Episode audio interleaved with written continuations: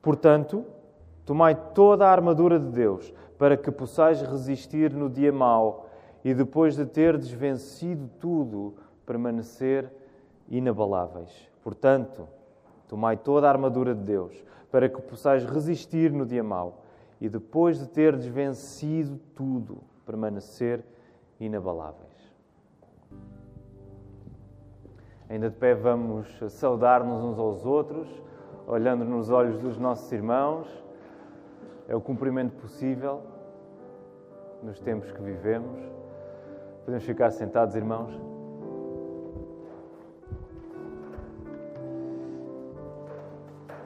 É bom estarmos juntos, é bom voltarmos mais uma vez à casa de oração para estarmos debruçados na palavra de Deus e queremos uh, ir até ela. O sermão de hoje que eu vos quero pregar chama-se Qualquer dia mau é um bom dia para lutar. Qualquer dia mau é um bom dia para lutar. E não sei se concordam comigo, mas numa cultura como a nossa, em que o nosso normal passa mais pela existência de dias bons, ou pelo menos de dias razoavelmente bons, do que pela existência de dias maus, é provável que esta ideia que nós retiramos da palavra de uma luta diária não seja muito atraente para nós. Não é muito atraente para pessoas como nós que vivem no século XXI, Portugal, Europa, Ocidente. Um, habituámos a viver, crescemos, nascemos talvez a maioria de nós num tempo de paz, sem grandes dificuldades, temos tudo o que temos, eh, temos tudo o que precisamos. E ler estas palavras em que somos chamados a uma luta diária às vezes pode ser uma coisa pouco confortável, pouco atraente. No entanto, com a palavra aberta neste texto em Efésios, é quando assumimos a existência do mal e do perigo em cada dia da nossa vida que nós vamos estar mais preparados para resistir. Não podemos tirar outra conclusão. É quando nós assumimos a existência do mal em cada dia da nossa vida, uma medida de mal em cada dia da nossa vida, que nós vamos estar mais preparados, mais prontos para resistir. E por isso, nesta hora, nós queremos pedir a Deus, enquanto mergulhamos na Sua palavra, que Ele nos dê este espírito de alerta, este espírito de cuidado e de resistência espiritual. Porque de facto não fomos chamados a uma vida de fé para a viver com facilidade, para a viver como se não tivéssemos de resistir a perigos, a tentações, ao pecado que habita em nós. E por isso precisamos constantemente pedir estas coisas a Deus. E é isso que queremos fazer nesta hora. Queremos orar. Queremos pedir que Deus dirija este tempo em que estamos na Sua palavra para que a nossa vida seja influenciada por aquilo que Ele nos está a dizer nela. Por isso, vamos orar. Senhor, nós somos gratos a Ti pela palavra que Tu nos dás. Tu te revelaste na Tua palavra e por isso nós não temos como não viver obcecados por ela, Senhor. Perdoa-nos quando achamos que já tivemos palavra suficiente para o dia de hoje ajuda-nos, eh, perdoa-nos quando achamos que podemos viver bem sem ela, sem meditar nela, sem colocar-nos à disposição do que tu nos dizes, Senhor. Perdoa-nos por isso. Nesta hora nós queremos pedir-te exatamente o contrário, Senhor, que tu possas abrir o nosso coração e que seja a tua palavra neste texto em Efésios, Senhor, que nos conduza, que nos atinja, Senhor e que possamos encontrar no Teu Filho Jesus a nossa força, a nossa paz, a nossa segurança. Ó oh, Senhor, se eventualmente está aqui alguém que não te conhece como seu Senhor e Salvador, tu possas, Senhor, tocar a vida dessa pessoa, possas chamá-la para ti, Senhor, dá-lhe a fé e o arrependimento, Senhor, e dá-nos uma medida maior de fé, um arrependimento mais aperfeiçoado, Senhor, para que possamos amar-te mais e mais. Ajuda-me a pregar, Senhor, com amor, com coragem, com fidelidade. É isto que nós queremos pedir nesta hora, no nome do Teu Filho Jesus Cristo. Amém. Estamos na nossa série de sermões, nossa série de mensagens chamada vestimos o que queremos. Não o que queremos, no sentido de desejar, mas o que queremos, no sentido de acreditarmos. E começámos há umas semanas no verso 11, neste capítulo 6 de Efésios, e vamos seguir pelos versos seguintes. Não temos propriamente uh, uma estimativa sobre quantos domingos é que estaremos debruçados sobre este texto que o apóstolo Paulo escreveu, mas estamos entusiasmados e queremos que seja o Espírito a guiar-nos. Para já temos ido verso a verso e vamos manter assim. Um dos aspectos fundamentais neste texto, uh, no capítulo 6 de Efésios, é o facto de Paulo querer que os cristãos saibam ler a luta em que estão envolvidos. Nós vimos isso na semana passada. Nós somos chamados a ler a luta e é, é, quase inevitável usar agora a gíria futebolística, tendo em conta o europeu que nos entra pelas nossas salas adentro. Um, é, é como se fôssemos chamados a ler o jogo, que foi o que Portugal não fez ontem. Mas enfim, não coloquem os olhos em Portugal. Paulo quer que os cristãos ali em Éfeso e nós hoje também, hoje aqui, saibamos ler a luta em que nós estamos envolvidos. E na semana passada nós vimos que esta é uma luta espiritual. Não é uma luta travada essencialmente contra pessoas, não é contra a carne e o sangue, mas é uma luta travada contra as forças espirituais do mal. É isso que nós vimos lá no verso 12. Por um lado, parece que Paulo, quando diz isto, que não é contra a carne e o sangue, parece que Paulo alivia a pressão a dizer que a nossa preocupação não deve estar nas pessoas, por mais terríveis que elas possam ser. Mas, por outro, Paulo aumenta a dificuldade quando diz que a nossa maior preocupação deve estar nas forças espirituais do mal, forças essas encabeçadas pelo nosso inimigo Satanás.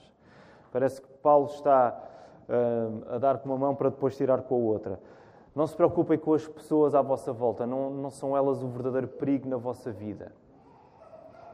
Mas atenção, porque o nosso inimigo é mais forte que aquilo que vocês julgam que ele é.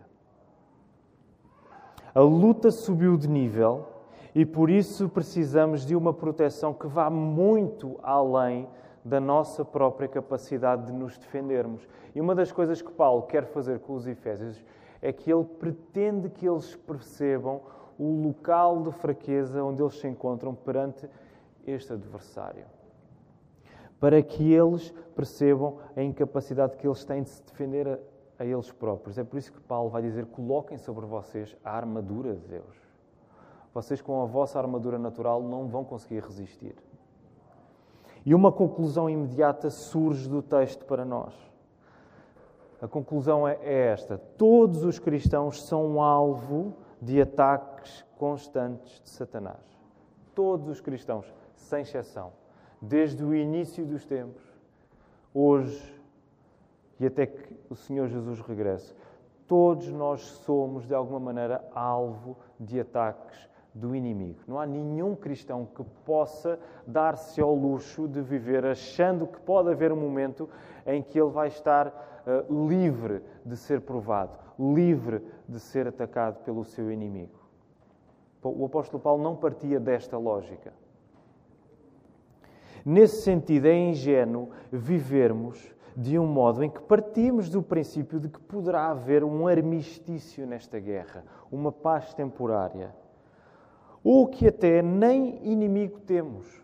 É uma ingenuidade nós vivermos a, a nossa fé deste modo, achando que vai haver um momento em que Satanás vai tirar férias de nos provar ou às vezes até que ele nem sequer é assim tão real como a Bíblia diz que ele é. É claro que nós não afirmamos estas coisas assim, mas muitas vezes nós vivemos como se nós acreditássemos nisto.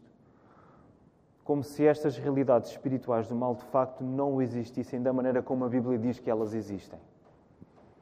E é por essa razão que nós devemos olhar para a nossa vida da mesma maneira que o apóstolo Paulo olhava para a vida de cada cristão. A nossa vida é um campo de batalha. As nossas almas são campos de batalha, pelas quais nós devemos lutar, ser firmes pela fé. É por essa razão que, ao assumirmos o mal que cada dia traz,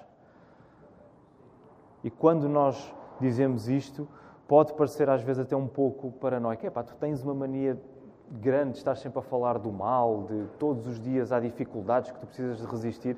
Mas, meus irmãos, quando nós afirmamos o mal que cada dia traz, longe de sermos paranoicos, nós estamos mais perto de assumir uma postura de verdadeira humildade e firmeza espiritual. É quando nós assumimos o perigo diário que nós enfrentamos que nós vamos estar mais perto de sermos verdadeiramente humildes e firmes. Quando admitimos o pior que o inimigo nos pode fazer, ou o pior que nós próprios podemos fazer debaixo da influência do inimigo, quando nós admitimos isso, nós estamos mais prontos para admitir a nossa fraqueza. Nós estamos prontos para admitir que, espera lá, eu, eu sou pequeno demais para conseguir lidar com isto. E paradoxalmente, isto é uma coisa boa. Parece que não é uma coisa boa, mas por causa da graça de Deus, isto é uma coisa boa. Reparem, o objetivo do apóstolo Paulo é que os efésios percebam que a força do seu inimigo os principados, as potestades, as forças espirituais do mal. A força do seu inimigo ultrapassa em muito a força deles.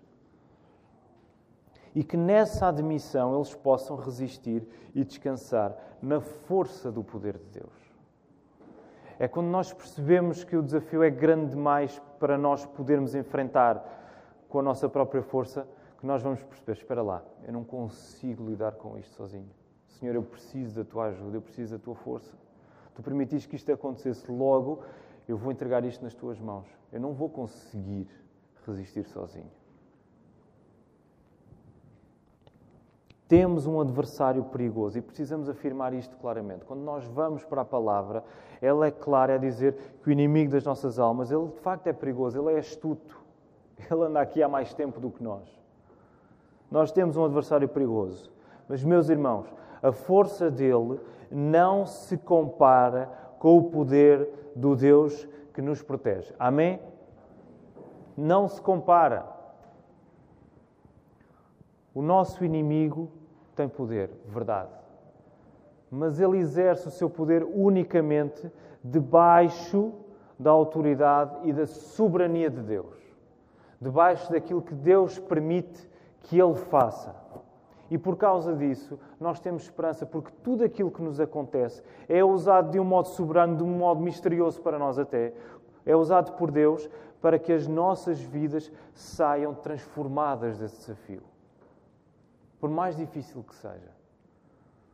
Nosso adversário é poderoso, mas não se compara com o poder do Deus que nos protege. E pode parecer exagerado afirmar que qualquer dia da nossa vida é um dia mau. Pode parecer, epá, és muito catastrófico. Tem calma, olha lá para fora, o sol está a brilhar, ainda por cima agora para de chover, o sol está a brilhar. Alegra-te, não é? Anima-te, vê, vê os pássaros no céu. E de facto nós podemos dizer que todos os dias são dias bons na medida em que nós vivemos pela graça de Deus cada dia. Nós somos chamados a viver para a glória de Deus. Cada dia é um dia nesse sentido glorioso, porque Deus criou cada dia e Ele dá-nos o fogo, dá-nos a força e dá-nos a graça para vivermos esse dia para a Sua glória. E ao mesmo tempo, meus irmãos,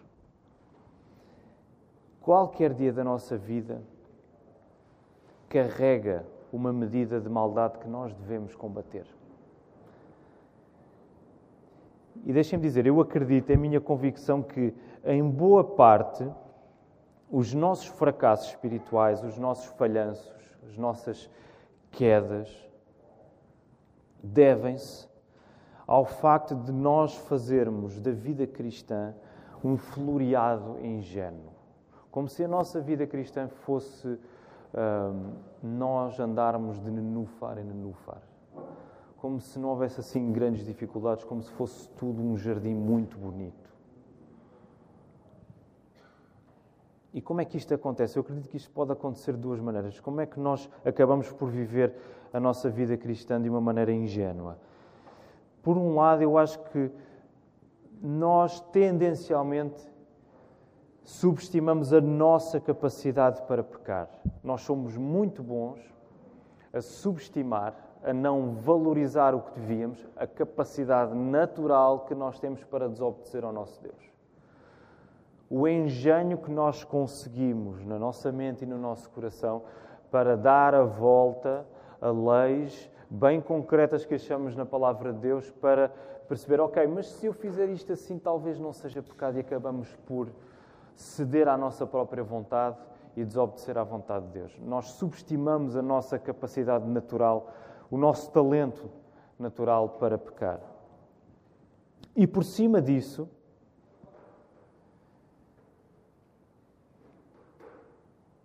nós temos um inimigo das nossas almas cujo negócio é tirar rendimento desse nosso talento para a maldade. Não basta o facto de nós sermos muito bons a desobedecer, a nos rebelarmos contra Deus, mas nós ainda temos um inimigo que vai potenciar isso tudo, que vai tirar rendimento do nosso talento para nós pecarmos. E uma coisa vai alimentar a outra.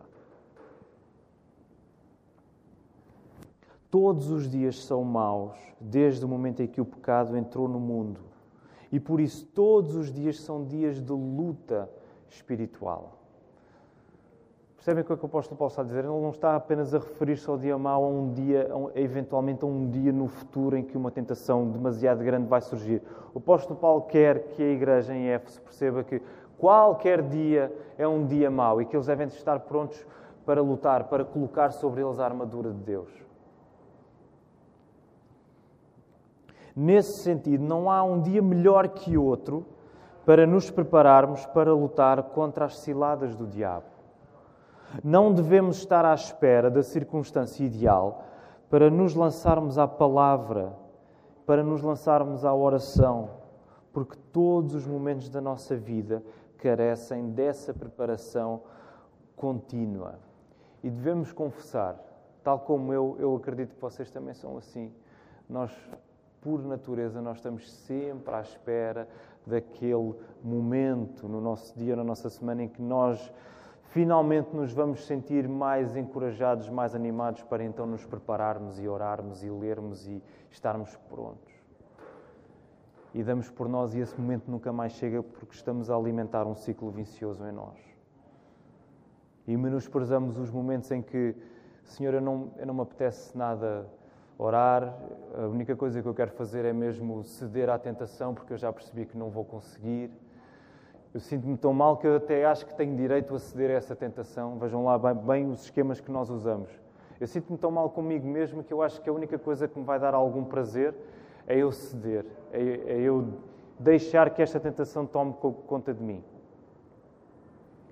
E vamos andar nisto dia após dia, sem estarmos verdadeiramente preparados. Não há um dia melhor que outro para nos prepararmos contra as ciladas do diabo. E uma aplicação bem prática deste princípio passa por nós avaliarmos as circunstâncias em que nos encontramos, as decisões que vamos tomando, por mais simples que elas possam ser, mas avaliarmos essas circunstâncias e decisões como momentos na nossa vida que têm sempre algum tipo de influência espiritual sobre nós. E nunca como momentos espiritualmente neutros. É nós olharmos para a nossa vida, para as coisas que nós fazemos, para os nossos hábitos, para as decisões que nós tomamos e nós pararmos e pensar: será que isto está a ser edificante na minha vida espiritualmente? Ou será que o meu coração está a ser minado? Eu estou-me a afastar cada vez mais de Deus, estou a menosprezar cada vez mais a oração. Se a nossa vida é um campo de batalha, não há terreno neutro. Em cada porção da nossa vida existe uma batalha a travar. Nós precisamos estar atentos a isso e perceber de que modo é que a influência espiritual está a acontecer neste preciso momento. O que é que eu preciso fazer? Que coisas é que eu preciso pedir ao meu Deus para avaliar e para decidir? A exortação de Paulo para resistir vem acompanhada de uma convicção extraordinária de vitória espiritual. E a, a palavra é, é, belíssima, irmãos, porque no momento ela traz-nos uh, susto, traz-nos pavor e perigo, mas ao mesmo tempo o apóstolo Paulo enquanto diz para que possais resistir no dia mau, ele vai dizer: e depois de teres vencido tudo, permanecer firme, permanecer, permanecer inabaláveis. Dia mau está aí à porta. Há perigo, há maldade, há tentação, há prova. Mas há vitória. Há vitória que nós devemos viver.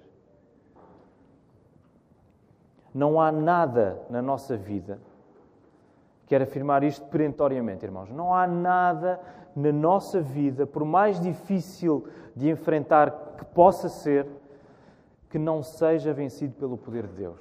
Amém? Concordam com isto, irmãos? Não há nada na nossa vida, por mais intrincado que esteja no nosso coração, por mais difícil que esteja a ser de enfrentar, que não seja vencido pelo poder de Deus. O intuito de Paulo ao escrever esta frase é demonstrar que quando a nossa defesa depende da armadura de Deus, há um padrão de vitória sobre o mal que o inimigo lança sobre nós. Há um padrão de vitória na nossa vida sobre qualquer mal que o inimigo possa trazer sobre nós. Isto não significa, isto, aliás, isto significa que as tentações que enfrentamos não são resistidas apenas ocasionalmente. Isto significa que as tentações que nós enfrentamos são resistidas consistentemente. Quando nós estamos revestidos pela, pela armadura de Deus, quando é o próprio Cristo em nós e nós dependemos da força do seu poder, o padrão da nossa vida não vai ser apenas ir resistindo aqui e ali isoladamente e depois descansar e confiar apenas em nós. Mas o padrão da nossa vida vai ser uma resistência que é consistente, que não para, que vez após vez vence tentações. Haverá seguramente momentos de fraqueza, claro. Nós ainda lutamos contra o pecado, ainda lutamos contra a nossa própria natureza caída. Haverá momentos de fraqueza. Mas quando o principal acerca de quem nós somos já não somos nós, mas é Cristo em nós, quando o principal acerca de quem nós somos é Cristo em nós, a nossa vida vai demonstrar um padrão em que a tentação para desobedecermos a Deus será cada vez mais resistida.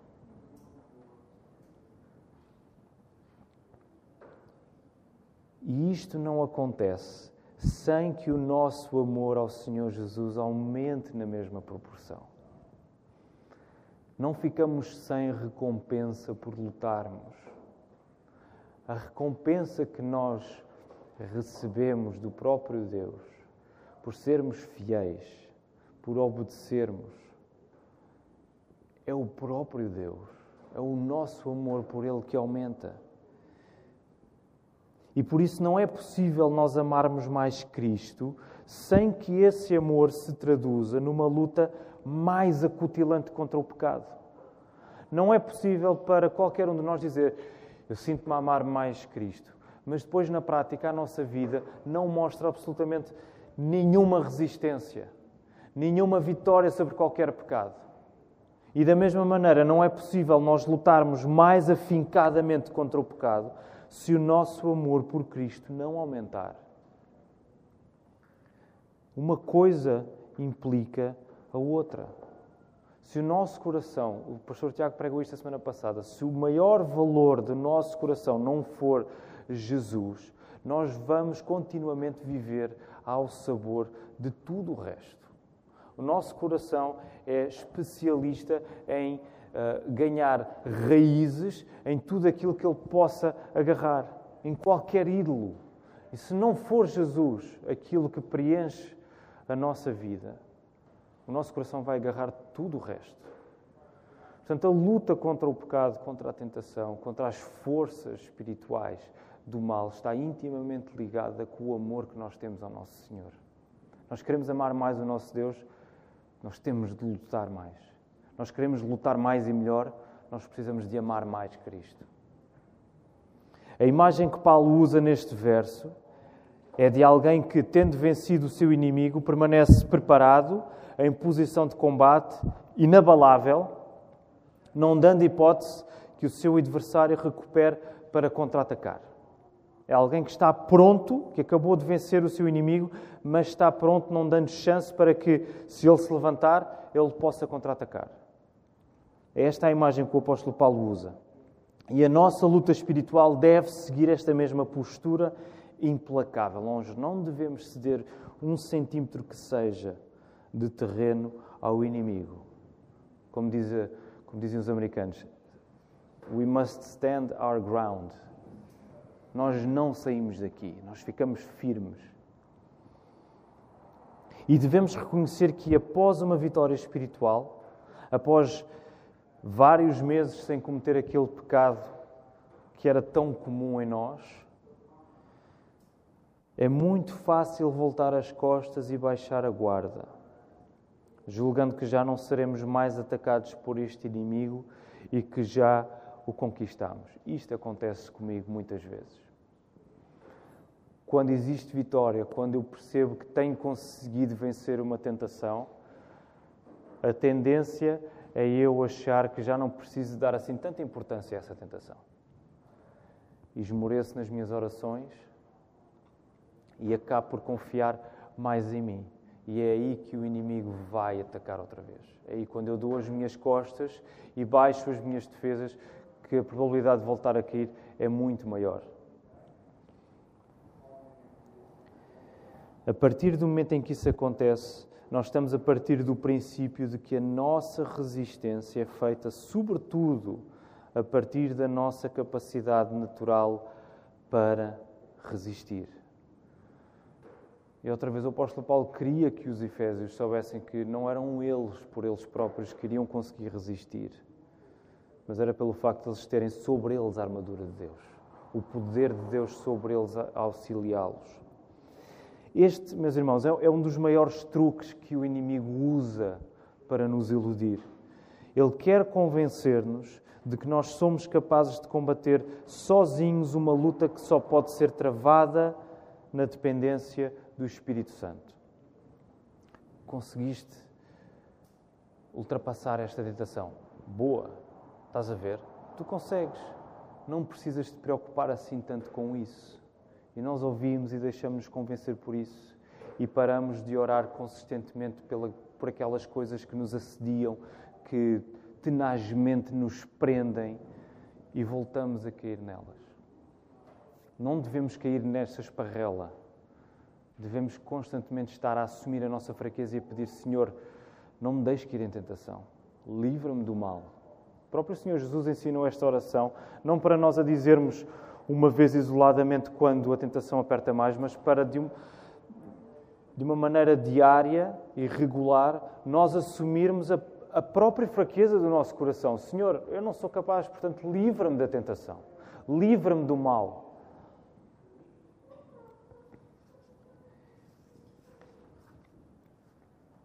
E temos de terminar onde precisamos sempre de terminar, que é apontar para Cristo. Por causa do que Jesus fez, não há um dia na nossa vida que não possa ser vivido com fidelidade e firmeza, mesmo até no meio da maior provação. Meus irmãos, nós temos esperança por causa daquilo que Jesus fez. Ele venceu a morte, ele ressuscitou. Não há um dia na nossa vida, por mais difícil que seja, por maior que, seja a pressão, que não possa ser vivido com firmeza e fidelidade. Esta é a nossa esperança.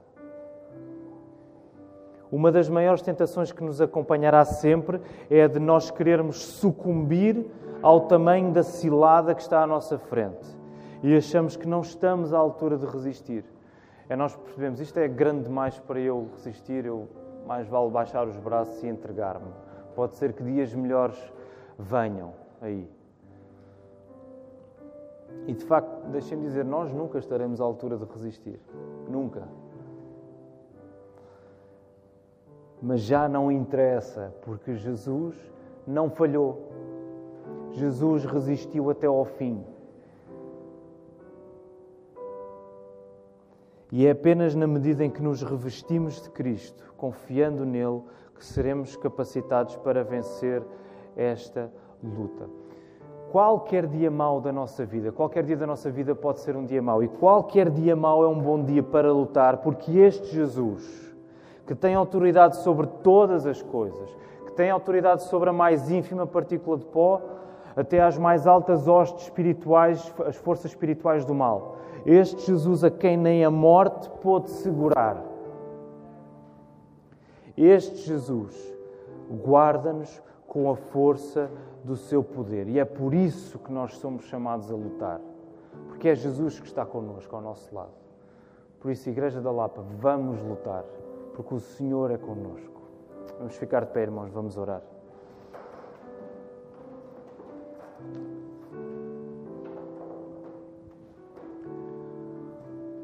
Obrigado, Senhor, por eh, sermos confrontados com estas coisas podermos ter a liberdade de assumir diante de Ti, Senhor, que nós somos fracos, nós caímos a toda a hora, nós desobedecemos, nós desejamos mais fazer a nossa vontade do que a Tua, Senhor. Nós pedimos-te perdão por estas coisas.